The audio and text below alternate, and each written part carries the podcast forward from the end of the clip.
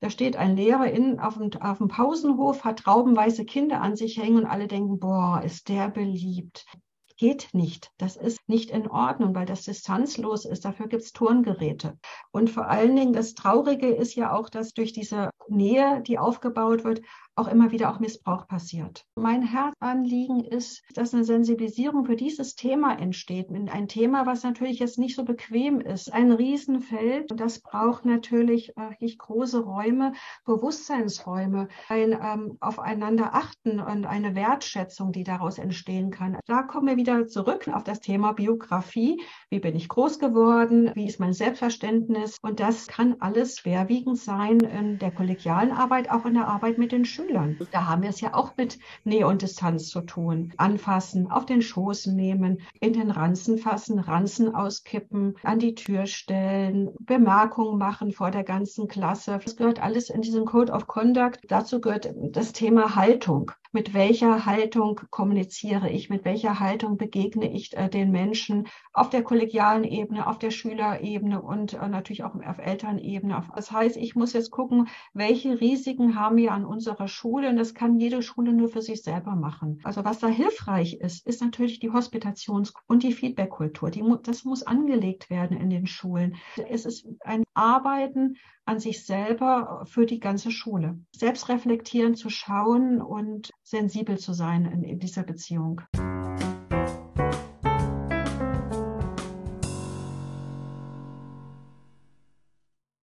Herzlich willkommen zum Waldorf Lern Podcast Gegenwart hören, Zukunft gestalten, in dem es um Zukunftsimpulse für eine gesunde, entwicklungsfördernde und nachhaltige Bildung geht.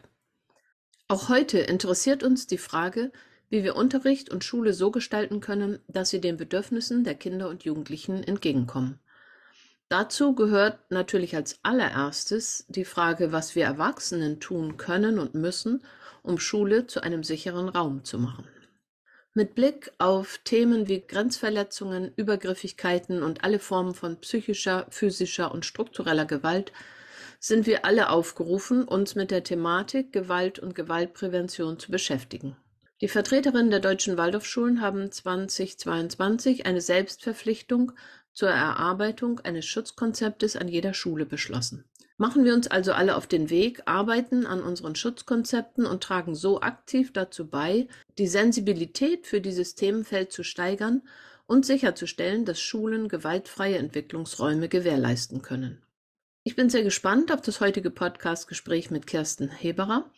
Frau Heberer ist aktiv in die Schutzkonzeptinitiative des Bundes der Freien Waldorfschulen involviert, hat in den letzten Jahren Waldorfschulen bei der Arbeit am großen Thema Gewaltprävention und auch bei der Entwicklung eigener Schutzkonzepte begleitet und wird den Blick aus verschiedenen Perspektiven auf dieses Thema werfen. Also herzlich willkommen beim Waldorf Lern Podcast. Kirsten Heberer, ich freue mich sehr, dass es geklappt hat und wir heute zusammen sprechen können.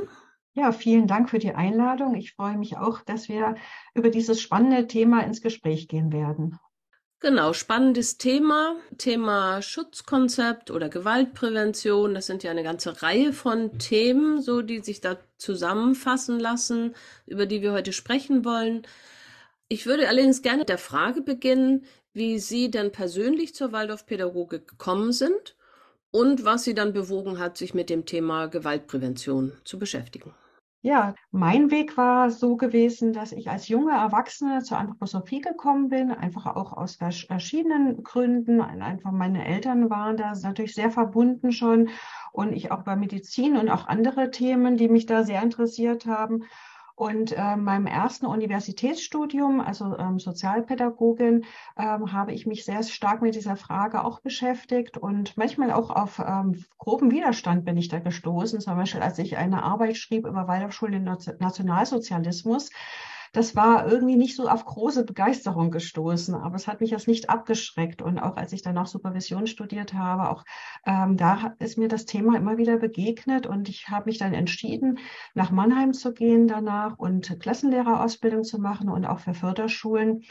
Und last not least die Bodmer Gymnastik in Heidenheim. Also das heißt, ein ganz großes Paket geschnürt, ähm, das ich dann ja nach Kassel getragen habe und hier an diesen verschiedenen ähm, Waldorfschulen, Förderschulen ähm, ja, zur Verfügung gestellt habe. Das heißt, als Klassenlehrerin, als Sportlehrerin und parallel natürlich dann auch meine Kinder bekommen habe, meine vier Söhne, die auch ähm, mehr oder weniger lange in der Waldorfschule waren. Also das heißt, ähm, doch sehr intensiv. Und auf diesem Wege, als ich auch lange schon in den Schulen tätig war und auf verschiedenen Gremien, ähm, bin ich dann auf die Akademie zur Entwicklungsbegleitung gekommen und habe dort meine Ausbildung gemacht und habe mich dann auch in die Selbstständigkeit bewegt, ähm, hatte dann noch eine Stelle bei der LAG in Hessen, also angestellt, jetzt inzwischen freiberuflich zur Fachreferentin für Inklusion. Und wenn ich so auf das Thema Gewalt gucke, parallel, wenn ich das jetzt noch mit einfließen lasse, also in meiner eigenen Schulzeit, ich war auf dem Gymnasium gewesen, ähm, hatte ich das sehr intensiv wahrgenommen. Ähm, erstmal auch von, von der von Lehrerseite her, also das, das der Klassiker, ähm, Ranzen auskippen, Ohrfeigen, ähm, Schlüssel werfen, Kreide werfen und Klassenbuch auf den Kopf und was man alles noch so alles passieren kann. Und umgekehrt auch unter den Schülern. Ne? Also gerade soziale Gewalt war da sehr stark gewesen. Ähm, das, das Thema Ausgrenzung und wer bestimmte Sachen nicht hatte, ähm, wurde dann sehr stark auch ausgegrenzt. Und ähm, so habe ich das auch immer wieder äh, in verschiedenen Bereichen erfahren, auch in der Heilpädagogik natürlich. Ne? Wir haben es ja immer wieder auch mal mit ähm, extrem übergriffigen ähm, Kindern, Jugendlichen zu tun, auch mit den systemsprengenden Kindern. Und gerade auch in der Thematik, ähm, die so ein bisschen mein Steckenpferd ist, die hochbegabten Systemsprenger.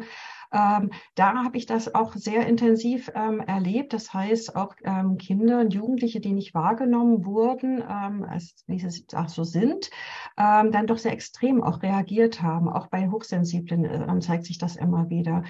Und ich hatte dann irgendwann eine Ausbildung, das heißt irgendwann, das war dann Jahre später, ähm, bei Anthropoi gemacht. Ähm, ähm, für äh, Gewaltprävention, die dann aber auch doch sehr heilpädagogisch war und habe mich dann entschieden, die Fachreferentenausbildung bei ähm, Wildwasser zu machen für Gewaltprävention. Und das war sehr gut, hatte ich auch sehr, ähm, sehr hilfreich, gerade in, in diesem Bereich. Wie gesagt, er, er ist mir immer wieder begegnet, ähm, dass ich das einfließen lassen konnte in meine Arbeit, auch als Organisationsentwicklerin, also an, an verschiedenen Ebenen, wo ich auch in, in, in Schulen war und auch in Klassen geschaut habe, auch da beratend war und ich habe die Situation, dass ich mit Frau Wörner immer wieder mal in Frankfurt zusammen am Schreibtisch sitze. Und dann hatte sie mich auch angesprochen, dass wir die Broschüre ähm, zur Gewaltprävention herausbringen. Und da konnten wir einiges dann doch gut zusammentragen und ähm, ja, da auch starten mit, mit dieser Thematik. Parallel sind ja auch viele Themen aufgekommen, angefangen ja damals von der katholischen Kirche über Sportvereine bis dahin gehen zur Odenwaldschule. Ja, und dann kamen natürlich auch in den Waldorfschulen die Themen auf, die jetzt nicht neu sind, aber sie sind jetzt aufgekommen, weil sie einfach äh, ja, jetzt doch eine andere Sprache gefunden haben. Das heißt, das Thema wird jetzt nicht unter den Tisch geschoben, sondern es wird tatsächlich angeschaut, auch in all seinen ähm, Nuancen. Und das sind natürlich nicht nur schöne Nuancen, aber das heißt war auch da hilfreich zu sein und zu unterstützen. Und reicht es auch nicht, äh, dass ich die Kinder noch mit in die Nacht nehme und hoffe, dass das alles gewaltfrei geht, sondern ich muss tatsächlich noch mehr machen und ähm, mich mit der Schutzkonzeptarbeit auseinandersetzen. Ja, so kamen diese ganzen Themen auf. Inzwischen haben wir auch das Forum Gewaltprävention, Frau Werner und ich, ins Leben gerufen, was da zweimal im Jahr ist. Und ähm, es ist viel Bewegung. Und das ist einfach auch sehr gut und das soll auch zukünftig gar so sein. Jetzt arbeiten Sie auch bei der Ansprechstelle, die beim Bund jetzt eingerichtet wurde. Können Sie da noch was zu sagen? Ja, genau, die gibt es seit Anfang des Jahres, dass die Ansprechstelle und auch oder Anlaufstelle Beratung äh, und ähm, die ist dafür eingerichtet worden, dass Menschen, die in ihrer äh, Schulzeit oder auch Kindergartenzeit sexualisierte Gewalt und auch Missbrauch erlebt haben, die vielleicht sich jetzt sich öffnen wollen, die aber auch Unterstützung brauchen. Also es ist ja nicht direkt beim Bund, es ist ja auch mit einer anderen E-Mail-Adresse versehen. Und ähm, ich sehe mich so darin, dass ich die Menschen berate, dass ich ihnen Möglichkeiten aufzeige, wo sie sich hinwenden können zum Beispiel auch Anwälte oder auch sowas wie der Weiße Ring, Wildwasser etc. Aber viele sagen auch, sie würden gerne von mir unterstützt werden. Das heißt, äh, ich begleite sie und gucke, dass man da vielleicht wieder auch einen Kontakt zu der Schule aufnehmen kann, dass da vielleicht klärende Gespräche stattfinden oder zumindest eine Anerkennung ihrer Situation. Und es sind gar nicht so wenige Menschen, ähm, die sich da melden. Das war ja auch damit der Grund, äh, dass sich der Bund dazu entschieden hat am 16. Mai, dass jetzt ganz verpflichtend die Schutzkonzepte stattfinden müssen. Und ich denke mir, das ist gut, dass es diese Instanz gibt. Letztendlich gibt es aber auch sehr, sehr viele, die möchten das gerne ganz anonym haben. Und das ist auch richtig, ähm, aber es braucht tatsächlich eine, eine Ansprechstelle, an der sich die Menschen hinwenden können, wenn sie diese Themen haben. Und äh, ich muss dann einfach schauen, wie ich da hilfreich sein kann. Und wenn ich auch nur zuhöre, wenn ich einfach nur höre, dass die Menschen ihre Geschichte mir erzählen, die sie in den Schulen oder auch Kindergärten oder auch Seminare erlebt haben. Wo würden sich Menschen jetzt hinwenden, die merken, dass sie mehr so im, im Sinne der psychischen Gewalt, also mal Kinder anschreien oder dass sie merken, dass sie diese zynischen Bemerkungen machen und sich aber jetzt nicht trauen, an jemanden sich im Kollegium zu wenden? Also was würden Sie denen raten? Was machen die? Also wenn die jetzt in der Schule eine Vertrauensstelle haben, da würde ich den Menschen raten, dass sie dort sich hinwenden, wenn sie das Gefühl haben, sie sind nicht gut versorgt. Dann wenden sie sich auf die eine oder andere Ebene dann an mich. Das hat sich inzwischen schon ein bisschen herumgesprochen. Und äh, das heißt, ich ähm, kann entweder etwas ähm, empfehlen und wenn es schwerwiegend ist, melde ich mich auch bei der Schule und wir schauen, dass wir das vor Ort klären. Das ist auch schon mehrfach so gewesen. Das, oder ich bin tatsächlich auch in Klassen gegangen, hatte auch mit einer traumatisierten Klasse ähm, gearbeitet. Ähm, einfach auch zu dem Themenbereich des Mobbings, was alles dazugehört, weil sie das in ihrer Schulzeit leider sehr massiv erlebt haben. Also das Feld ist sehr groß an der Stelle und ist, inzwischen sind doch einige, die sich da auch direkt so an mich wenden. Das heißt auch jegliche Form von Gewalt. Ne? Also das heißt auch nicht nur die sexuelle Gewalt. Ich meinte jetzt tatsächlich auch also wenn ich an mir merke als Lehrkraft, ich komme immer wieder so an meine Grenzen, dass ich die Kinder anschreie, weil mir einfach nichts mehr einfällt. Das ist ja auch ein Notsignal. Was mache ich dann, wenn ich nicht das Gefühl habe, ich kann mich in meinem Kollegium an jemanden wenden, der mich jetzt unterstützt, weil ich fühle mich eigentlich allein gelassen mit meiner Überforderung und merke, dass ich aus dieser Überforderung eigentlich übergriffig werde. Was? Selbstverständlich kann sich äh, auch so jemand an mich wenden. Ähm, ich habe natürlich sofort die Antwort parat. Das hat was mit der Struktur zu tun, dass es jemand so geht. Das werde ich natürlich ja nicht gleich sagen, weil das wird der Person nicht helfen. Ich höre dann hin und ich schaue, ähm, wie das vielleicht in der Schule kommuniziert werden kann, dass es der Person dann auch dadurch nicht schlecht geht, weil ich es dahin kommuniziert habe, sondern dass es einvernehmlich sich etwas bewegen kann, dass möglicherweise auch die Blickrichtung da verändert werden kann. Auch, auch das ist möglich, also auf, auf dieser Ebene. Weil das ist ja auch so ein Bereich von, von Schuld und Scham unter Umständen. Ne? Also das auch zuzugeben, dass ich an meine Grenzen gerate. Wenn das tatsächlich passiert, das ist ja sehr schön, wenn das jemand für sich feststellen kann, weil oftmals ist es ja so, dass es dann eher weggeschoben wird und na ja, und auch die Kinder waren ja heute besonders schlimm und alle anderen und ich habe damit nichts zu tun. Da kommt dieses Thema der Schuldfrage auf ähm, und äh, ich wasche da meine Hände in Unschuld. Und das ist dann schwierig. Also das ist auch für ein Kollegium schwierig, da ähm, Zugang zu bekommen, dass da äh, jemand sich sensibilisiert an dieser Stelle. Sie haben am Anfang gesagt, Ihnen ist dann auch viel Gewalt begegnet und ich glaube, auf diesen Begriff Gewalt würde ich noch mal gucken, was da eigentlich alles zugehört. Denn oftmals glaube ich, so im ersten Moment, viele Menschen denken dann auch, gibt's an unserer Schule gar nicht oder also wir haben gar nicht mit Gewalt zu tun. Und der Begriff beinhaltet ja ja richtig viele verschiedenste Aspekte. Können Sie da ein bisschen was zu sagen? Ja, ja, sehr gerne. Ähm, und es verbirgt sich tatsächlich einiges darunter, weil wir haben ja verschiedene Formen von Gewalt. Und wir haben einmal den Schwerpunkt in der psychischen Gewalt und dann in der physischen auch noch. Also das heißt, ähm, einmal das, was von außen eindringt, das heißt, ähm, alles treten, schlagen, spucken, ähm, kneifen, kratzen, äh, um das mal so zu sagen. Äh, das ist die eine Ebene und die andere Ebene, das ist das größere Feld, das ist die psychische Gewalt. Und das passiert ja oft subtil. Und das ähm, ist ähm, nicht unbedingt so messbar, weil jetzt was, was passiert hinter der Klassenzimmertür? Äh, wie wird ähm, zwischen ähm, Schülern, Schülerinnen und Lehrer, Lehrerinnen da äh, agiert? Und, äh, und da passieren viele Themen und ich gehe dann mal noch einen Punkt tiefer. Es hat ja oft auch noch etwas mit der eigenen Biografie zu tun, auch mit den Glaubenssätzen. Ähm, welche Glaubenssätze haben mich umgeben in meiner eigenen Schulzeit? Äh, wie bin ich groß geworden in meinem eigenen Familiensystem? Äh, was wurde damit auf den Weg gegeben ähm, und welch, auch welche Herausforderungen. Und tatsächlich, aus welchem Grund bin ich dann auch Lehrer oder Lehrerinnen geworden? Also das ist etwas, ähm, was an der Stelle angeschaut werden muss, ähm, was sehr eng mit der psychischen Gewalt zusammenhängt. Denn wenn ich das nicht bearbeitet habe und bestimmte Aussagen mache, zum Beispiel, du kannst nicht singen, ist ja damit ein Stempel schon passiert für das Kind und, äh, und das heißt, ähm, innerlich arbeitet das immer weiter und äh, der Gedanke, du kannst nicht singen, bleibt dort stehen. Und das, das ist eine große Problematik. Und da gibt es ganz viele Beispiele in diesem Bereich, die ähm, möglicherweise zufällig passieren, aber tatsächlich auch gezielt passieren. Und, äh, und da braucht es ein, ein, ähm, eine Wachheit, ein Bewusstsein muss entwickelt werden. Also es hängt ja auch die psychische Gewalt stark mit dem Code of Conduct zusammen. Wie gehen wir miteinander um? Wie wollen wir miteinander umgehen? Also das sind äh, diese ganzen Bereiche, die damit hineinranken. Das heißt, auf welcher Ebene ähm, bewege ich mich ähm, und ähm, nehme ich zum Beispiel einen Schüler an die Tafel, von dem ich weiß, er kann die Aufgabe gar nicht, um ihm dann zu sagen, das war mir klar, dass du das nicht kannst. Also wie gesagt, das Feld der psychischen Gewalt ist sehr riesig. Und darunter liegen natürlich noch ähm, viele andere Gewaltthemen. Ne? Haben wir die materielle Gewalt, das heißt alles, was mit Diebstahl und ähm, Vandalismus etc. zu tun hat.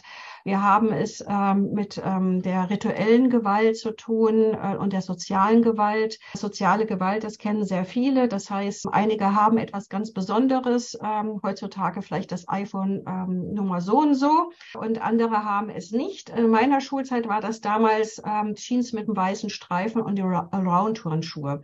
So, und wer sie nicht hatte, der war dann einfach nicht in der Peer Group drin. Äh, und das setzt sich fort, das hört nicht auf. Auch das äh, gibt es latent immer, immer wieder. Und das geht dann über in die rituelle Gewalt. Das heißt, auch ähm, wenn man in einer Gruppe aufgenommen werden möchte, muss man bestimmte Rituale haben und, ähm, und die verfolgen. Und das ist eine ganz große Problematik, ähm, die auch schon einige wirklich in große Lebensgefahr gebracht haben. Also das heißt, auch der soziale Druck ist sehr groß und äh, durch die Medien wird er noch viel größer. Also das muss man einfach da bedenken. Unter rituelle Gewalt fallen natürlich noch andere Themen. Das sind die ganz schwerwiegenden Themen. Da haben wir es tatsächlich damit zu tun mit der Kinderpornografie und äh, natürlich auch das Thema Sekten. Das heißt, hier werden Kinder rituell auf Missbrauchsvorgänge vorbereitet mit Hochzeitskleid, Anzug etc. und so weiter. Ich will das einfach jetzt nur verkürzen an der Stelle. Ähm, das wäre dann nochmal ein eigenes Thema für sich. Also das ist das, die andere Ebene der rituellen Gewalt. Und wir haben es natürlich auch äh, mit ganz ähm, glatt gesagt mit Mobbing zu tun sowohl im Internet als auch in, in, der Präsenzzeit. Das heißt, die Kinder erleben das entweder in ihrem Elternhaus schon oder sie erleben es in der Schule. Im Thema Mobbing ähm, gibt es ja verschiedene ähm, Themen auch noch dazu. Da können wir vielleicht auch noch mal später drauf schauen. Auch das ist etwas, was da hineingehört. Und äh, natürlich die sexualisierte Gewalt. Und da ist es wichtig hinzuschauen, wie fängt das an? Das heißt, es fängt ja nicht bei Worten an, sondern es fängt bei den Blicken an. Und dann kommen die Worte, vielleicht das auch hinterherpfeifen. Dann kommen die, die anzüglichen Bemerkungen, die, die Distanzlosigkeit. Das heißt, ich komme jetzt hier jemanden auch zu nahe. Und dann ähm, kommt es zu den sexuellen Übergriffen bis zum Missbrauch hin. Also das ist so die ganze Bandbreite an der Stelle. Und dafür braucht wiederum auch ein Bewusstsein ähm, zum Thema Grenzverletzung, Nähe und Distanz. Auch das gehört dazu zu den ähm, Formen von Gewalt. Also wir haben es ja wirklich mit vielen Ebenen zu tun. Und wenn man bedenkt, dass statistisch in jeder Klasse äh, zwei Kinder sitzen, die sexualisierte Gewalt erlebt haben oder erleben, dann ist das eine ganze Menge. Und dann kann man ausrechnen, was in einem Kollegium sitzt an traumatisierten Menschen, die vielleicht auch in ihrer Biografie das erlebt haben. Ne? Also bei 80 Menschen sind das 12 Prozent. Und das ist eine ganze Menge. Mhm. Das ist ja ein riesiges Spektrum. Das hat jetzt auch so eine ganz starke Intensität angenommen. Also es fing an mit, du kannst nicht singen, was ja eine gewaltige Wirkung in einem Leben haben kann. Ich kenne Menschen, die haben das in ihrer Kindheit gehört. Und jetzt zu Vorgängen, wo jeder ohne Zweifel sagen würde, ja, das ist jetzt wirklich Gewalt. Und es ist eigentlich wie ein Kontinuum. Also man kann gar nicht so ganz genau auch Schritte festlegen. Und was mir dabei auch noch auffiel, es geht ja auch nicht nur um Kinder, sondern das Ganze kann ja jetzt auch noch innerhalb des Kollegiums ablaufen, in der Elternschaft, zwischen den Erwachsenen. Puh,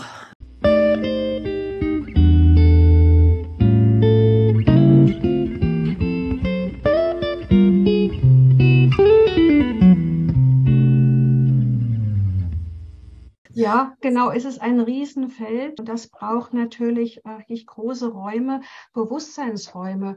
Das heißt, auch wenn ich mich damit als Schule beschäftige, kann ich das nicht mal so eben machen. Das ist wirklich ein großer Prozess. Ich sage immer, es ist ein Organisationsentwicklungsprozess von eins bis zwei Jahren, dass tatsächlich äh, diese ganze Thematik durch die Schule gegangen ist, dass ähm, ein Bewusstsein dafür entwickelt worden ist und auch nicht ein, ähm, ein Bewusstsein von Petzen oder der hat das und das gemacht und äh, den kreide ich jetzt an, sondern ein ähm, aufeinander achten und eine Wertschätzung, die daraus entstehen kann. Also ich sehe natürlich auch sehr viele positive Aspekte da drin, aber es ist ein, ein großer Weg und es ist natürlich nicht so leicht, wenn man als Kollege dann gesagt bekommt, na ja, so wie du arbeitest, ist das hier auch nicht so einfach und das belastet die Schüler oder ähm, eine andere Kollegin leidet darunter und, und, und.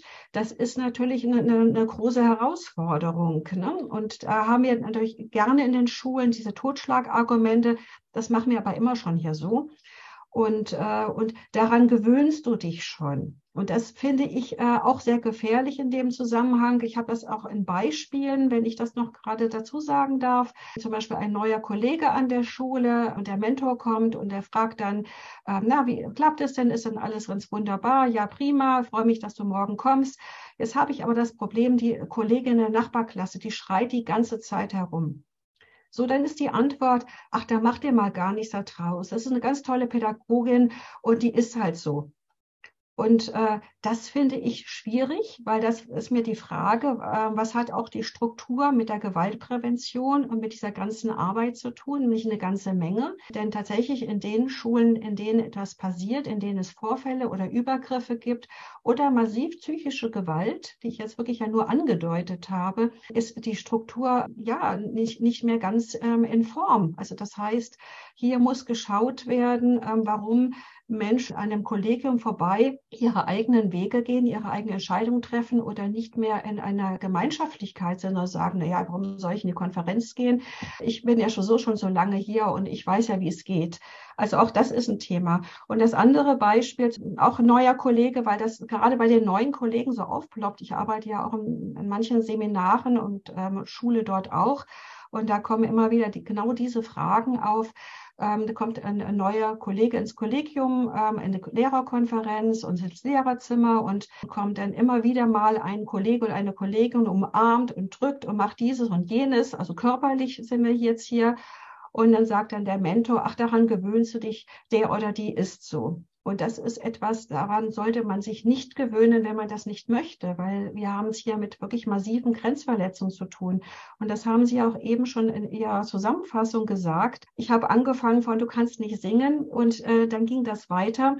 Und das ist ein schleichender Prozess. Das heißt, wir kriegen unbedingt gar nicht mit, wann eine Grenzverletzung passiert, weil es so schleichend ist. Und dann kommt es zum Übergriff. Das heißt, wir haben eine Desensibilisierung an einen Machtmissbrauch an dieser Stelle. Und möglicherweise geht das weiter dann in einen strafrechtlich relevanten Bereich. Das geht relativ schnell. Und ich habe nicht den Anfang mitgekriegt, weil es schleichend gewesen ist, weil möglicherweise viel Nähe aufgebaut worden ist und weil ich mich ja daran gewöhnen sollte, weil der Kollege, die Kollegin so ist. Und ich spreche wirklich nicht nur von Männern, sondern auch von Frauen. Ne? Also wenn ich jetzt mal mit Zahlen komme an dieser Stelle, wenn Missbrauch in einer Schule passiert, geht das 80 Prozent von Kindern und Jugendlichen aus. Also Kinder zwischen 10 und 18 Jahren und Jugendlichen. Und 20 Prozent sind LehrerInnen. Und äh, davon sind 12 Prozent Männer und 8 Prozent Frauen. Also das muss man einfach auch nochmal in dieser Ebene sehen. Und da spreche ich jetzt aber nicht nur für die Waldorfschulen, sondern tatsächlich für, für alle Schulen. Ne? Weil die, für die Waldorfschulen kann es in diesem Fall ja keine Statistik geben, weil da gibt es ja keine Meldepflicht in dem Sinne, wie die staatlichen Schulen das haben. Das erfordert dann ja ein Bewusstsein in verschiedene Richtungen. Also einerseits eben ja auch dieses Bewusstsein, ich merke überhaupt meine eigene Grenze ich fühle überhaupt, ob ich die Umarmung von dem Kollegen jetzt gut fand oder nicht. Ich traue mich, was zu sagen und der die andere akzeptiert dann auch noch, was ich gesagt habe und das Kollegium drumherum auch. Also ist ja eigentlich eine Riesenchance für Bewusstseinsentwicklung, wenn wir das jetzt mal positiv sehen. Ne? Im Idealfall ist das ganz fantastisch. Jetzt stellen Sie sich vor, Sie sind neu in Ihrem Kollegium und da möchten Sie doch alles gerne richtig machen. Sie haben eine Probezeit, Sie sind endlich an der Schule Ihrer Wahl und ähm, es läuft ja eigentlich alles ganz gut. Aber da sind halt diese Punkte. Und äh, jetzt ist mein Mentor aber ganz begeistert von dem Kollegen. Da kann ich das vielleicht gar nicht sagen. Und wo wende ich mich denn dahin, dass ich das sagen kann, dass es mir zu dicht ist? Ich mache öfter mal mit Kollegen auch eine Nähe- und Distanzübung. Und interessanterweise, das heißt, alle gehen aufeinander zu und eine Person steht in der Mitte. Und die Außenstehen verpassen oft diesen Moment, weil die Gruppendynamik so groß ist, an einer Stelle stehen zu bleiben, an der es ihnen selber zu dicht ist. Und das ist ja oft, was in den Kollegien ja auch herrscht, also eine große Gruppendynamik. Ähm, und da lebt ein bestimmter Geist. Und wenn das so normal ist, dann kann ich natürlich als neuer Kollege oder Kollegin da gar nichts sagen. Und dann haben wir noch ein weiteres Thema, was das problematisch macht. Wir haben verschiedene Kulturen an der Schule. Das heißt, wenn ich eine, eine andere Kultur habe, in der es ganz normal ist, wenn man das Wort normal jetzt mal so dahinstellt, weil das ist ja auch nochmal sehr speziell. Das heißt, ich habe jetzt eine, eine Kultur, dass ich ähm, Küsschen rechts, Küsschen links und dann umarmen und drücken und streichen und knutschen, weil ich das in meiner Kultur mitbringe.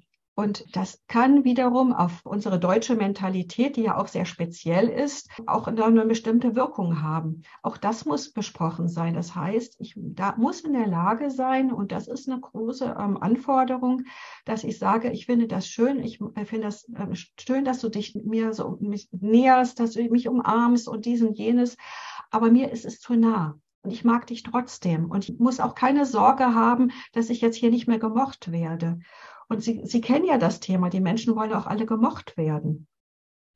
Also da, da hängt so viel mit drunter und da kommen wir wieder zurück, wenn wir da hingehen wollen würden, auf das Thema Biografie. Wie bin ich groß geworden? Ähm, wie ist mein Selbstverständnis? Wie gut stehe ich auf meinen eigenen Beinen? Oder bin ich eher so ein bisschen angepasst und unsicher? Und das kann alles äh, schwerwiegend sein in der kollegialen Arbeit, auch in der Arbeit mit den Schülern. Mhm. Da haben wir es ja auch mit Nähe und Distanz zu tun. Mhm. Anfassen, auf den Schoß nehmen, aber auch das Thema in den Ranzen fassen, Ranzen auskippen, an, an die Tür stellen und ähm, ja, Bemerkungen machen vor der ganzen Klasse, vielleicht auch sogar eine Notenkonferenz und Bemerkungen zu den Heften ähm, besonders hervorheben, besonders schlecht machen und, und, und. Ne?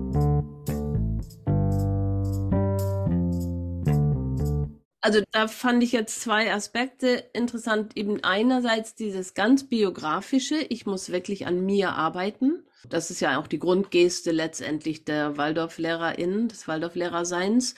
Und gleichzeitig muss es an der Stelle bestimmt auch Strukturen geben.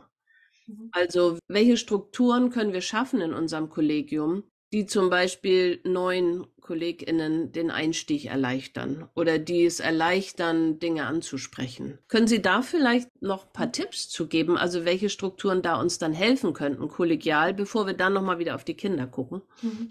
Ja, also ich, ähm, ich gehe jetzt nochmal zu der Schutzkonzeptarbeit zurück. Ich finde, das ist ein ganz großes Hilfsmittel, ähm, Menschen, die an die Schule kommen, da hineinzubringen. Das heißt, jede Schule hat sich jetzt ja damit auseinandergesetzt oder sie setzen sich noch auseinander. Das ist ja noch gar nicht fertig. Und das heißt, wenn jetzt jemand neu an die Schule kommt, da gibt es einmal dieses Thema Selbstverpflichtungserklärung, dass ich mich dazu verpflichte, so auch zu handeln, wie die Schule es vereinbart hat, mit den Eltern vielleicht zusammen und, und der Schüler SV.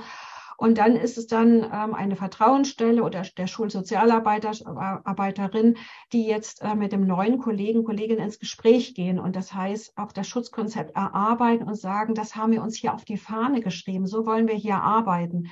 Ähm, wie, ich am Anfang schon sagte, es geht nicht darum, dass man mit einer großen Lupe dann unterwegs ist und äh, findet den Fehler, sondern tatsächlich auch sich traut, ins Gespräch zu gehen und auch wieder bei sich selber bleibend. Ich habe da mal eine Frage und ich habe das jetzt nicht verstanden und ich würde das gerne verstehen und, ähm, und ich habe das auf dem Schulhof so und so wahrgenommen.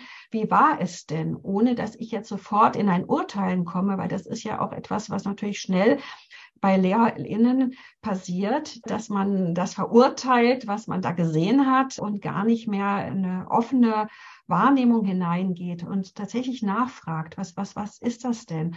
Oder kann ich dich unterstützen? Oder was brauchst du? Ne? Und ähm, inwieweit sind die Strukturen so klar, dass jetzt nicht jeder auf dem letzten Loch pfeift, weil es überhaupt keine Vertretungsmodus gibt und, und, und, unabhängig von dem Corona-Thema und den Krankheitswellen. Aber dass es so eng gestrickt ist, dass vielleicht jemand nicht, gar nicht mehr kann und alle schauen weg. Das heißt, wie offen gehe ich dann damit um? Wie gehe ich auf die Menschen zu? Und tatsächlich auch mit meinen Ich-Botschaften und keinen Zuschreibungen und Halbwissen. Ne? Das ist Halbwissen entsteht ja meistens auf dem Lehrerparkplatz nach den Konferenzen. Es wäre gut, dann direkt auch anzusprechen. Sie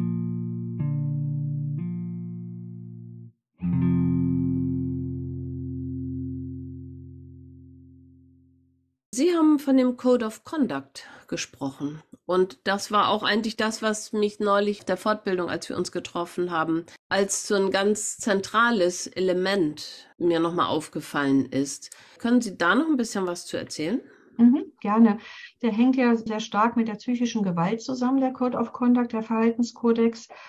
Und äh, das heißt, es, es sind Punkte, äh, die sich die Schulen deutlich machen müssen, zum Beispiel auf den kollegialen Umgang, wenn wir jetzt einfach auf der Ebene nochmal so sind. Wie ist die Kommunikation? Ist sie wertschätzend? Wo wird kommuniziert? Ne? Ich sprach jetzt gerade von Parkplatzgesprächen. Ne? Wie zum Beispiel, wie passiert die Kinderaufnahme an einer Schule? Ne? Ah, da kommt schon wieder ein Kind von der Familie X, da haben wir schon vier, na, da können wir uns ja warm anziehen. Das heißt, da ist die Kommode offen, das Kind ist schon in der Schublade und kommt auch nie mehr raus. Oder genauso wie auch bei Quereinsteigern, der ist doch genauso wie. Also auch das gehört in den Code of Conduct, weil auch da sind wir wieder beim Schubkastenmodell, sondern es geht ja darum, etwas beschreibend, so wie in der Kinderkonferenz ja auch. Ich beschreibe etwas, was ich wahrnehme und nicht, wie ich es urteile, weil das darf in, de in dem Moment nicht entstehen. Also auch ähm, dazu gehört das Thema Haltung. Also das geht durchgehend, das haben Sie vielleicht auch schon festgestellt, mit welcher Haltung kommuniziere ich, mit welcher Haltung begegne ich äh, den Menschen oder gehe ich in eine Klasse, um zu sagen, Gottes Willen, wie sieht es denn hier aus? Wer war denn hier vorher der Lehrer oder Lehrerin? Das heißt, auch hier habe ich schon etwas geschürt, was da nicht hingehört. Ist nicht gut. Ne? Das brauche ich gar nicht näher zu erklären. Also aus dieser Haltung heraus auch auf dem Pausenhof zu stehen und über eine Familie Y zu sprechen, wenn das Kind von der Familie vorbeigeht. Auch das gehört damit hinein in den Code of Contact, weil, äh, weil das gehört sich nicht. Weil das ist nicht der Ort oder auch über andere Kollegen zu sprechen und die kommen in den Raum rein und plötzlich wird es still. Die haben diese ganzen Ebenen auch die Frage, und das ist ein sehr spannendes Thema, ne? also ähm, Vier-Augen-Gespräche, sollen die bei offener Tür oder bei geschlossener Tür stattfinden? Oder sollte man Sechs-Augen-Gespräche haben? Dann ein sehr spannendes ähm, Thema ist auch Umgang mit privaten Geschenken. Also damit meine ich jetzt nicht, dass ich beschenkt werde als Lehrerin, sondern dass tatsächlich ich einigen Kindern oder einem Kind äh, etwas schenke und allen anderen nicht. Oder das Thema Kosenamen. Ne? Also wir haben ja das ähm, Schätzchen, Schnuckelchen, Fröschlein, Häschen etc. Thema gehört absolut nicht dahin. Die Kinder haben Namen. Man könnte vielleicht aus Alexander Alex sagen und das müsste man aber auch erfragen. Also nicht einfach tun und auch nicht einfach anfassen. Ne? Also weil sie einfach so niedlich und so süß sind.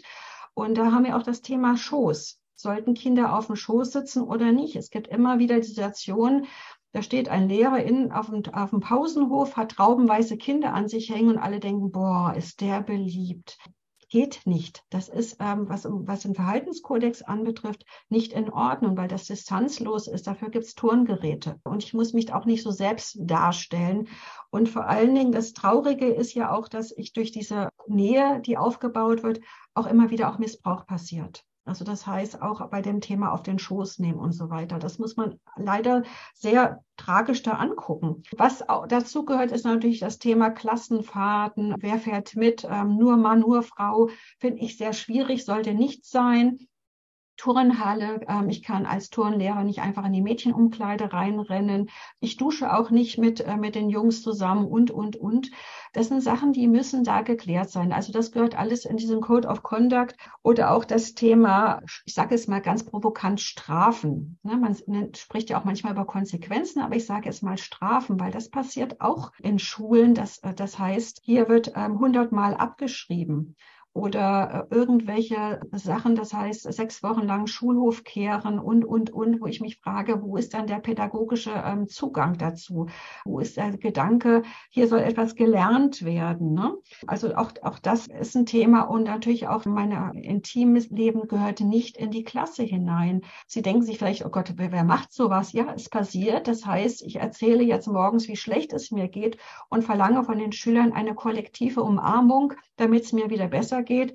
Oder ich komme schon so geladen in die Schule, um ähm, alles zu warnen. Und wenn ihr euch heute nicht benimmt, weil mein Wochenende war so schrecklich und meine Familie und überhaupt, das geht gar nicht. Also das ist ein, ein Riesenfeld äh, und wir können das wahrscheinlich jetzt hier nur anreißen. Sie wissen ja aus den Fortbildungen, dass ich da lange auch darüber spreche. Mhm. Aber da so wird vielleicht ein bisschen auch deutlicher, äh, worum es geht.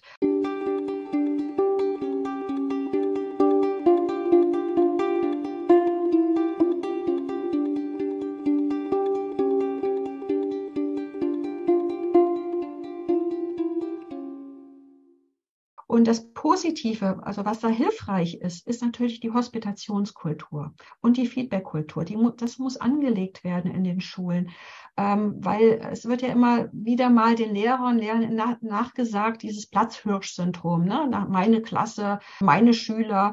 Und äh, das heißt, wenn die Türen offen sind, also manche Schulen machen das sogar im wahrsten Sinne des Wortes oder so haben sogar Glastüren, dann ist eine ganz andere Durchlässigkeit an dieser Stelle.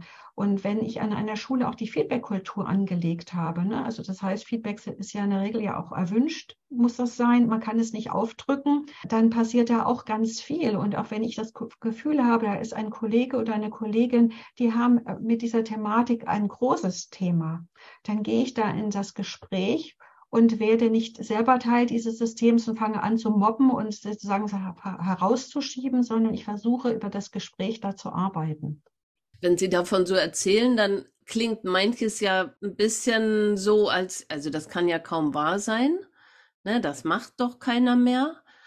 Aber ich gehe davon aus, dass das alles Beispiele aus der Gegenwart sind, was dann eben auch zeigt, wie unterschiedlich Menschen geprägt sind oder wie unterschiedlich Menschen sich verhalten und wie wichtig gerade das, glaube ich, mit der Feedback-Kultur. Das ist, glaube ich, ein guter Ansatz, dass wir einfach lernen, uns zu spiegeln. Wie nehme ich etwas wahr?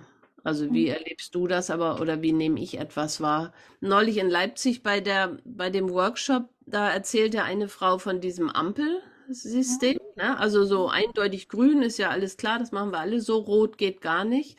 Aber eben genau dieser Orangebereich.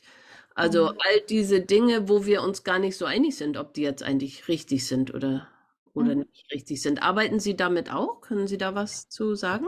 Ja, ich arbeite ähm, mit dem Ampelsystem, aber schwerpunktmäßig in Kindergärten, weniger in den Schulen. Also viele Schulsozialarbeiter arbeiten mit dem Ampelsystem. Ich finde das auch nicht verkehrt, weil das ist nochmal sozusagen abstrakter als dieses, was wünschen wir uns, was wollen wir, was wollen wir gar nicht, weil das dort äh, durch diese Kastenarbeitsweise sehr deutlich ist. Ne? Das heißt, ein No-Go ist in unserer Schule und das ähm, ist erarbeitet. Ganz klar ist für uns pädagogisch richtig, das ist der grüne Bereich, wie Sie gerade sagten. Und dieser mittlere Bereich, dieser Grauzonenbereich, den ich auch jetzt gerade benannt habe, das sind genau diese Punkte äh, dessen, wie wollen wir miteinander umgehen, was wollen wir nicht und wo sind sozusagen die Grenzen, die man auch oftmals nicht mitkriegt. Und das ist sehr schwierig und das muss gemeinschaftlich benannt werden. Also der Vorteil dieses Ampelsystems ist dessen, dass man das sofort präsent hat, aufgrund dieser Blöcke, dieser drei. Ich favorisiere aber im Grunde mehr das ähm, im Allgemeinen mit dem Kollegium zu erarbeiten und dahin zu schauen, ähm, weil ähm, da wird darüber hinaus nochmal geschaut, was gibt es denn noch was bewegt uns denn? Oder vor allem, wir haben ja auch das Thema auch Übergriffigkeiten von Schülern. Ne?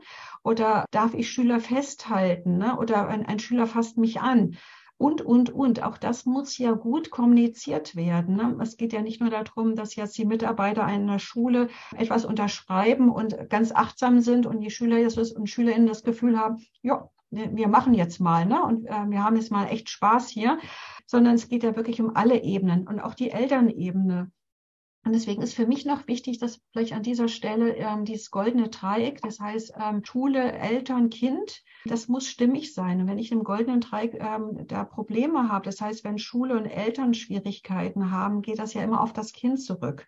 Und wenn ich mit dem Kollegium arbeite, äh, zu diesen ganzen Themen gehören für mich die Eltern auch dazu. Denn wie agieren auch Eltern zu Hause? Ne? Also die kommen vom Elternabend und echauffieren sich unglaublich über den Lehrer. Wie kann der nur und überhaupt? Und am nächsten Morgen wird es dem Kind auch brühwarm alles erzählt und überhaupt brauchst du hier überhaupt keine Hausaufgaben mehr zu machen. So, dann kommt dieses Kind in die Schule und sagt ganz klar, meine Eltern haben gesagt und überhaupt zahlt mein Vater hier viel zu viel Geld für die Schule.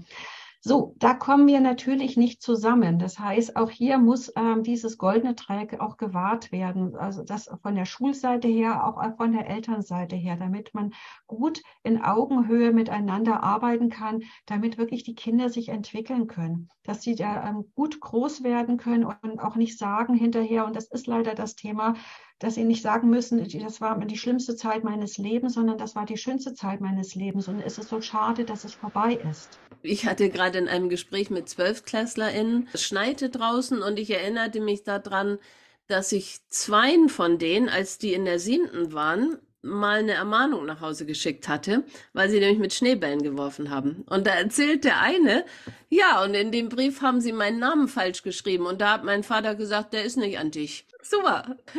ja, genau. Und pfiffig sind sie auch noch. Ja, genau. Und dieses, wo stehen wir gemeinsam? Und das mhm. ist natürlich jetzt auch eine Frage, also das merke ich manchmal. Ich habe dann schon manchmal das Gefühl, ich bin vielleicht ein bisschen altmodisch. Bestimmte Dinge gehen für mich nicht fängt ja schon an, wie ziehen wir uns an, also als Kollegin.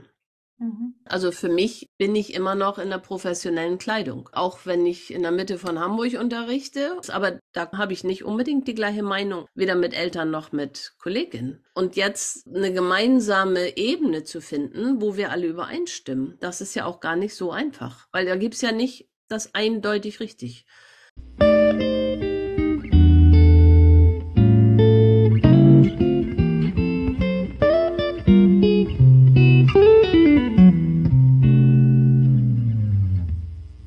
Das ist echter Sprengstoff.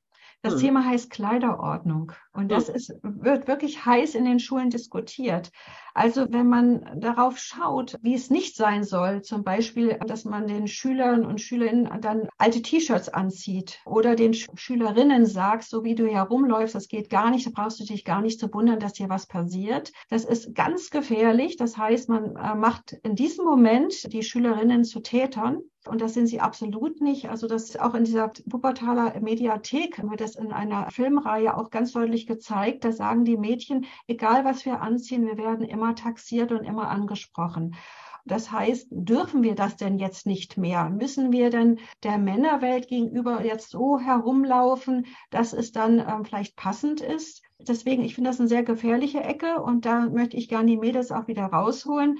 Gleichzeitig war ja auch diesen Sommer sehr wenig bedeckend die Kleidung. Das heißt, gerade so die Brust und die Hose, die rutscht dann auch in der Regel etwas tiefer.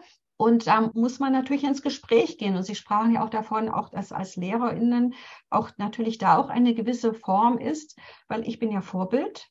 Und das heißt, es bedeutet, auch da muss ich auch schauen, was gebe ich hier weiter. Ne? Und auch verzweifelte Eltern, die ihre Kinder vor den Läden wegziehen, die dann wahrscheinlich diese knappen Teilchen kaufen wollen, weil die große Schwester oder die Freundin oder das Vorbild aus dem Internet das genauso auch trägt.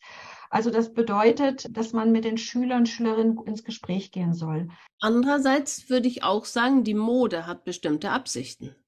Mhm. Und im Sinne von jugendlicher Urteilsfähigkeit würde ich mir wünschen, dass Jugendliche unterscheiden können, was sind Partyklamotten und was sind Bewerbungsklamotten. Genau. Und was ziehe ich in die Schule an? Also was ist auch bequem und was ist nur schick, aber nicht bequem?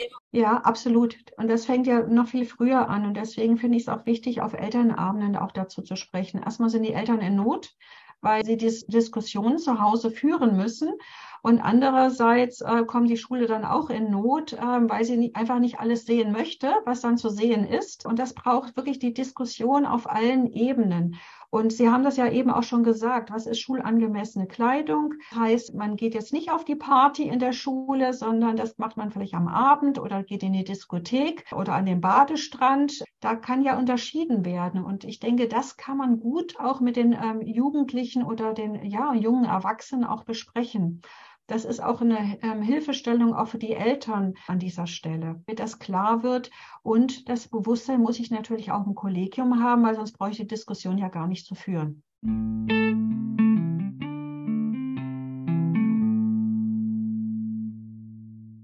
Wenn Sie jetzt so mit den Schulen arbeiten, wo sehen Sie denn den Hauptlernbedarf? Ähm, meinen Sie jetzt in der Thema Schutzkonzeptarbeit oder darüber ja. hinaus ähm, im, schon im Inhaltlichen, was ma mache ich mit den Klassen? Ähm, ich meine jetzt tatsächlich so im, in Bezug auf Gewaltprävention. Damit will ich eigentlich vorbeugen, dass überhaupt was passiert. Wo ist der Punkt, wo Schulen gut hingucken sollten, also wo wir vielleicht unsere großen blinden Flecken haben und wo es sich besonders lohnt, einfach in die mhm. Arbeit zu gehen? Ja, also mein Herzanliegen ist, die Schulen zu sensibilisieren.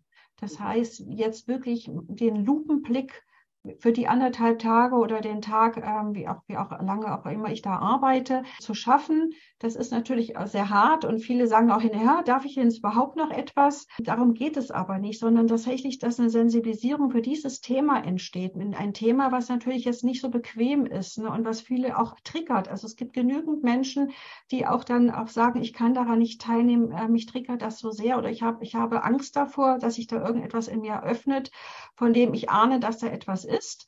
Also da muss man auch sehr gut aufpassen und auch das im Vorfeld auch ansprechen. Aber wenn jetzt die Sensibilisierung passiert, heißt das, ich schaue auch äh, mit dem Kollegium in verschiedene Richtungen. Ne? Da haben wir einmal auch die äh, Potenzial- und Risikoanalyse. Das heißt erstmal die Potenziale, was hat die Schule schon, was hat sie schon entwickelt. Es gibt auf jeden Fall eine Brandschutzordnung oder die ähm, süddeutschen Schulen haben einen Amokplan. Oder ich finde auch, ähm, ein Potenzial ist, äh, dass Waldorfpädagogisch gearbeitet wird. Oder es gibt eine Schulsozialarbeiterin oder Insoweit-Fachkraft an der Schule. Also es gibt ein großes Feld, wo man schauen kann, ja, das haben wir schon. Das ist doch klasse. Und dann ist der andere Weg zu schauen, wo sind denn die Risiken an unserer Schule? Und das sind ja, können ja ganz unterschiedliche Risiken sein. Das kann einmal die Baumaßnahmen sein. Das heißt, das Gelände ist unübersichtlich. Es geht eine große Eingangsstraße. Eine Schule ist auf der einen Seite und andere auf der anderen Seite. Das hier ist auch eine Gefahr. Es gibt dunkle Ecken. Es gibt unklare Situationen. Auch da muss ich hinschauen. Und das, das höchste Risiko ist meines Erachtens die Toilette. Das heißt nicht während der Pause, sondern während der Schulzeit, weil da passieren in der Regel die ganz schlimmen Sachen. Ein Schüler geht an die Toilette und da erwarten ihn schon zwei oder drei, verhauen den Schüler, filmen den Schüler, ziehen ihn aus, missbrauchen, erpressen etc. oder quälen generell, kriege ich nicht mit weil ich habe dann noch andere Schüler in der Klasse und habe mein Tagesgeschäft. Ne? Ich kann höchstens schauen, wenn die Person wiederkommt, in welcher Verfassung kommt sie wieder. Ne? Also hat sich da etwas verändert. Also das ist ein großes Risiko. Was ich vorhin schon erwähnt habe, ist ein, das große Risiko sind die Strukturen.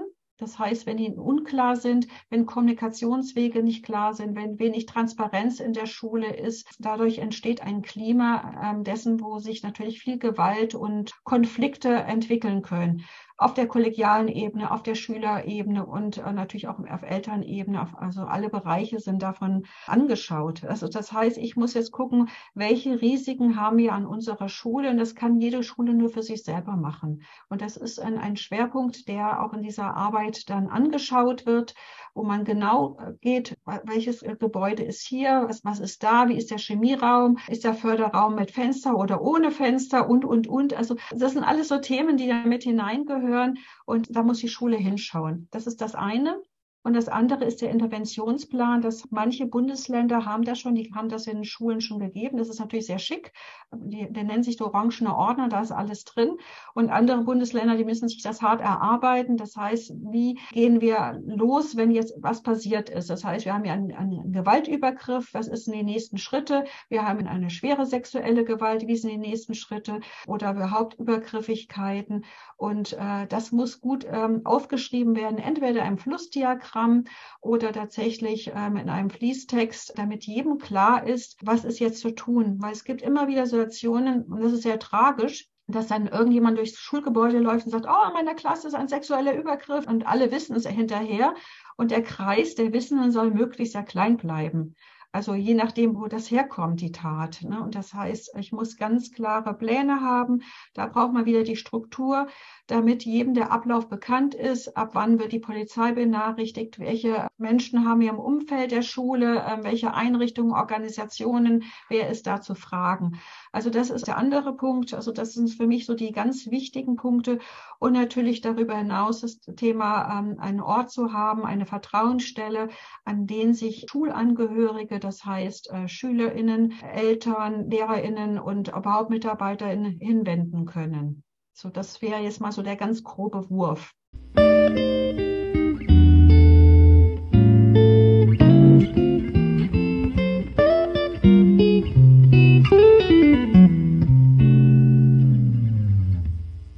Und können Sie auch besonders gelungene Beispiele nennen, wo Schulen sich auf den Weg gemacht haben? Also schon ähm, praktizierte Schutzkonzepte, meinen Sie? Ja, das, das gibt schon ähm, einige Schulen, die haben da schon sehr früh mit angefangen. Also jetzt nicht erst am 16. Mai, nachdem das ähm, über den Bund gekommen ist. Heißt, die haben erstmal eine Gruppe gebildet, die sich damit beschäftigt hat, mit dieser Thematik. Die haben dann sich überlegt, was, was brauchen wir, was müssen wir anschauen. Natürlich, ich habe diesen Prozess dann auch begleitet. Dann hat das Kollegium auf bestimmte Bausteine geschaut. Das war der Interventionsplan, Potenzial an Risikoanalyse und Code of Conduct. Die haben dazu gearbeitet. Das ging dann wieder an die Gruppe zurück. Die haben dann angefangen, daraus ein Konzept zu erarbeiten. Und als dann so ein, ein gewisser Rahmen dann da war, also ich sage mal wirklich ein Gerüst, es ist noch nicht vollständig, wurde dann ähm, in der Schulgemeinschaftskonferenz und auch in der Schüler-SV dieses Gerüst gegeben. Es wurde zusammen angeschaut, es wurde gerüttelt. Vielleicht kamen noch andere Gedanken hinzu oder auch Fragen, Unklarheiten. Und das ging dann wieder zurück an die Delegation. Die haben das dann weiter bearbeitet und haben es dann wieder ähm, zur Verfügung gestellt. Und dann war klar, ja, so können wir damit fahren. Ähm, da sind alle mit einverstanden, weil jetzt kommt ja der Moment der Selbstverpflichtungserklärung. Das können wir auch alle hier unterschreiben. Dafür stehen wir auch. Und das ist dann passiert. Und dann hat ähm, die Schule, die ich jetzt gerade im Auge habe, ähm, eine Vertrauensstelle ähm, entwickelt. Das heißt, eine, ähm, wirklich eine Anlaufstelle für alle. Und in der ähm, sind inzwischen jemand aus dem Hort, ähm, aus, aus dem Kollegium, also eine Lehrerin tätig und auch ein Schulsozialarbeiter, weil die haben ja nochmal einen ganz anderen Hut auf, die Schulsozialarbeiter. Und es ist ja auch gut, dass sie an den Schulen auch sind. Das muss ich einfach auch nochmal ganz deutlich sagen. Aber ich höre immer wieder, dass sie auch froh sind, dass sie zu, zusammenarbeiten können und nicht alleine dastehen, weil sie haben wirklich viel zu tun. Und nach Corona ist es extrem. Es sind ja viele Schüler, die auch gar nicht mehr zurück an die Schulen gekommen sind. Ja, und ähm, das heißt, die haben dann angefangen zu arbeiten und jetzt geht es um die Partizipation. Ist für mich auch ein wichtiger Baustein. Das ist jetzt ein Elternteil, was mit in der Vertrauensstelle mitarbeitet, ehrenamtlich. Und zwar nicht, um jetzt näher helikopterartig an einem Kind zu sein, sondern tatsächlich hier zu unterstützen mit einer möglichen Expertise oder auch das Herz an der richtigen Stelle. Und die haben dann ähm, sozusagen sich ein, ein, einen Termin ähm, ausgesucht, an dem sie sich einmal die Woche treffen. Und ansonsten hat jeder so seine Zeiten und ähm, auch da begleite ich auch diese Prozesse. Also das, es war gewünscht, auch da mit Teambildung zu arbeiten. Und das hat sehr gut angelaufen. Und ja, und da höre ich jetzt auch nichts Gegenteiliges. Also das ist jetzt so ein Beispiel von fünf, sechs Schulen, von denen ich weiß, dass sie schon so unterwegs sind.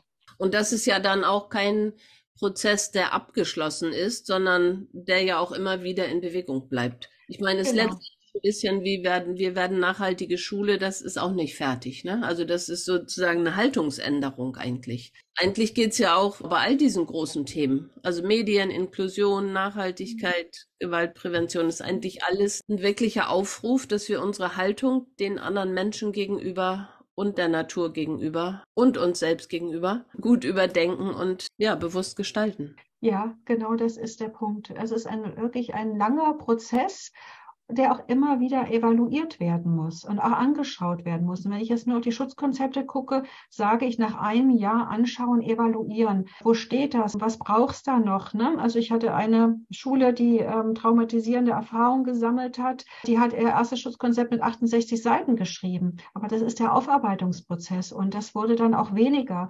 Und auch dann zu gucken, ähm, wie war das Jahr? Was braucht es? Steht das da noch? Und oder äh, die Menschen wechseln in der Vertrauensstelle und die neuen Themen kommen oder die Schule wird Ganztagsschule. Das heißt, auch hier muss was verändert werden. Und es ist ein Arbeiten an sich selber für die ganze Schule. Haben Sie noch was, was Sie den Kolleginnen und Kollegen, Hörerinnen und Hörern mit auf den Weg geben möchten in Bezug auf diese ganze Thematik? Ja, das war natürlich ja schon eine ganze Menge, gebe ich zu.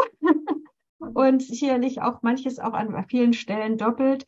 Ich glaube, mein Anliegen ist es, sich selber zu sensibilisieren und hinzuschauen und äh, vielleicht nicht systemisch zu, ähm, zu schauen, sondern tatsächlich richtig hinzuschauen und auch nachzufragen oder möglicherweise auch zu unterstützen. Und das ist ja auch etwas, was auch in den ganzen anderen Themen, ähm, die Sie jetzt aufgezählt haben, genau auch dahin gehört. Auch im Alltag, auf der Straße, äh, im Sportverein, überall tatsächlich sensibilisiert hinzuschauen und wachsam zu sein. Natürlich sich selber nicht in Gefahr zu bringen, das ist ganz klar, aber doch zu, sich selber zu überprüfen. Und ähm, ich finde das auch nicht schlimm, in der Tagesrückschau auch mal zu schauen, wie war es denn heute? Ne? Nicht nur ähm, abends zu zu schauen, naja, ähm, die Gewaltprävention, die nehmen wir jetzt mal über die Nacht mit äh, zu den Engeln, sondern tatsächlich, äh, wie war ich denn auch und wo, wo kann ich denn auch mal sagen, Mensch, das war gar nicht gut, das tut mir echt leid. Und ich war jetzt so grob, ne? Ich habe dem einen Kind gebrüllt und das andere weint jetzt. Wie kann ich damit umgehen und wie authentisch bin ich dann und ehrlich und dann auch mal zu sagen, es war nicht gut. Dadurch bin ich nicht weniger Autorität in der Klasse, sondern da bin ich wahrscheinlich eine geliebte Autorität ich glaube, das wäre das, was ich da gerne mitgeben möchte. Ja, selbstreflektierend zu schauen und sensibel zu sein in, in dieser Beziehung. Ja, ich glaube auch, also sich mal zu entschuldigen, kann eine eigentlich nur stärker machen. Und gleichzeitig nicht den Mut zu verlieren, weil der Berg zu hoch ist. Sondern immer zu denken, dass man einfach das Ganze in kleinen Schritten bewältigen muss. Genau, das ist der Punkt. Das ist auch, was den Schulen oft Angst macht. Und da möchte ich auch gerne Mut machen an der Stelle. Es muss nicht morgen fertig sein. Es muss zwar zum 31.12. etwas abgegeben werden, aber es muss nicht morgen fertig sein. Es ist ein langer Prozess. Und wenn ich, ich jahrzehntelang anders mich bewegt habe, dann brauche ich dafür Zeit, ähm, um das zu verändern. Sie kennen das ja auch, das Thema. Ich möchte gerne etwas Neues ähm, für mich entwickeln und ein morgendliches Ritual und wie schwer das ist. Und so jetzt gibt es eine ganz neue Perspektive äh, auf, auf diese Arbeit.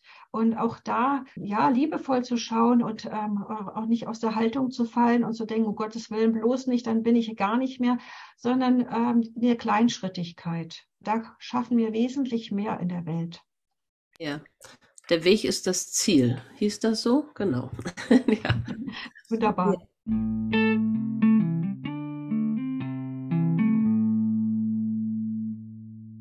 Ja, herzlichen Dank. Das war sehr spannend. Für mich nochmal auch wieder eine kleine Fortbildung. Und ich hoffe, dass unsere Hörerinnen und Hörer das auch so wertschätzen. Ich bedanke mich ganz herzlich für all Ihre Erfahrungen und all das, was Sie uns mitgegeben haben jetzt. Ja, vielen Dank Ihnen für die Einladung und dass das ja möglich ist, das noch mehr zu öffnen, dieses ganz wichtige Thema. Es ist eins von vielen wichtigen Themen, aber es ist schön, dass es jetzt ähm, einen Raum bekommen hat. Ja, dann herzlichen Dank und Ihnen ein schönes Weihnachtsfest. Vielen Dank, das wünsche ich Ihnen auch und kommen Sie gut ins neue Jahr. Herzlichen Dank fürs Zuhören. Ich hoffe, ihr könnt die eine oder andere Anregung mitnehmen und sie mit euren Kolleginnen und Kollegen weiterbewegen. Ich würde mich freuen, wenn ihr diesen Podcast auch an andere, an Pädagogik interessierte Menschen weiterempfehlen würdet und freue mich wie immer über Rückmeldungen. Gerne auch persönlich bei den 14-tägig stattfindenden Online-Dialogen von Waldorf lernt oder per Mail an waldorflernt.web.de. Jetzt wünsche ich euch einen guten Rutsch ins neue Jahr für alle, die den Podcast direkt nach der Veröffentlichung hören und für alle anderen natürlich auch ein gesundes, friedliches und erfolgreiches und zufriedenstellendes 2023. Bleibt gesund und tschüss bis zum nächsten Mal.